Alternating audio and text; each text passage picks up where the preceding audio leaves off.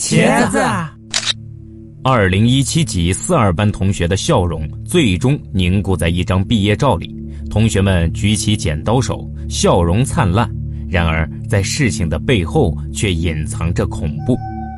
大学毕业后，深造的深造，进入社会的忙碌的工作着，一切好像有条不紊地进行着。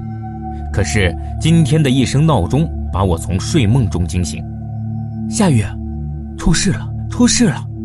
电话里传来陈玲玲的声音，我无奈地钻了钻耳朵，看了看时间，现在竟然才凌晨六点。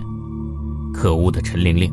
我气愤之下朝着她狠狠骂道：“你有病啊！这么早打来！”正当我喋喋不休地骂着，陈玲玲忽然说了一句话，让我表情凝滞下来，仿佛空气也变得静止。什么？谁死了？你知道吗？张峰死了！张峰死了！他出车祸死的！这怂包居然死了！张峰和我从小就是死对头，听到他突然死了，我还是震惊了一下。不过说道：“他死就死吧，你也用不着一大早就跟我打电话，他又不是我爹。”言语中我有些不愉快了。夏雨，我知道接下来我说的可能令你难以相信，但都是真的。张峰死后，我们的毕业照上面，张峰竟然消失在上面了。嘿嘿，开什么玩笑？你是恐怖电影看多了吧？没有，我问过好几个同学了，大家都说张峰消失在毕业照上面。不信你也把毕业照拿出来看看。这样的事我自然有些不相信，于是赶紧找出相册。令我没有想到的是，毕业照上该有张峰的头像竟然变得透明，中间空出一格，张峰还真的消失在毕业照上面了。总之，夏雨啊，这段时间你要小心一点，我也会打电话给其他同学的。电话挂断后，我再无睡意，看着手机电话簿，开始一个个的联系同学。喂，陈青青吗？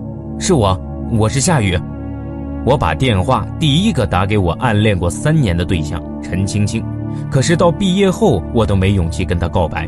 让我没想到的是，接电话的并不是陈青青，而是一个低沉的男生。你是陈青青的同学吧？哎。我是他爸爸。电话那头传来沉重的喘息声，我听后说道：“伯父你好，青青快要不行了。既然你是他同学，你赶紧来人民医院三零四病房来见他最后一面吧。”我听完后泪水都要下来了，朝着人民医院赶去。当我赶去的时候，陈玲玲已经站在医院门口，见我来了，说道：“我也是刚刚知道的。”正准备给你打电话呢，我已经顾不得他说话了。见到青青的爸爸，喊了一声：“伯父，你好，我就是夏雨，青青的同学。”他怎么突然？青青也不知道怎么的，之前还是好好的，可是前不久去医院检查，就是癌症晚期，我接受不了啊。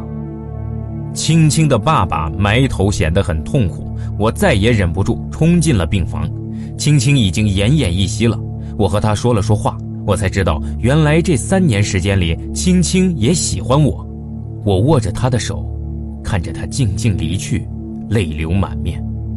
青青去世后，我发疯似的跑回了家，拿出毕业照一看，青青的头像果然消失在毕业照上。原来陈玲玲说的都是真的，一旦有人一死，就会消失在毕业照上。三日后。我打电话把陈玲玲和几个同学约在了一起，我觉得这件事绝非偶然。当我说了这句话后，张龙说道：“张峰出车祸死亡，陈青青得癌症而死，他们两个看似都是正常死亡，可是他们死后为什么毕业照上他们的影像就消失了呢？”刘莎莎点头道：“这三天时间里，每天都有人死亡，于倩被人入室抢劫杀害。”周晓坐云霄飞车的时候，车子出了故障，被高空抛下，当场死亡，脑髓都流了一地。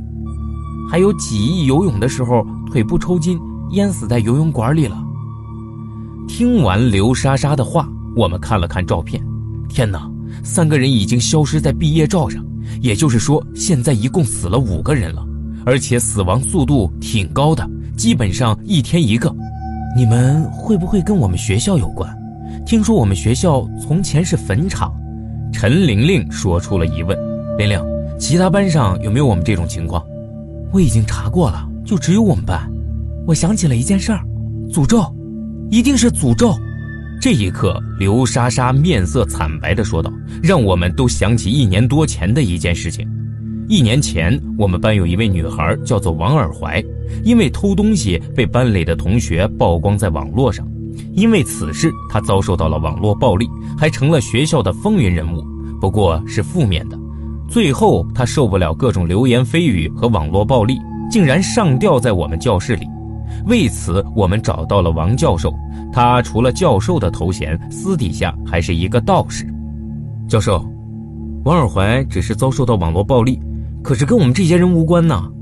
这死去的人张峰以前就算是嘲笑过他，罪不至死吧？还有青青，他从来不管这些事情，他的死不更没有理由？大家纷纷都在说这件事，不过王教授却说道：“鬼这种东西根本是不讲道理的。”生前死了冤屈，哪怕是一点死后都会被他们无限放大。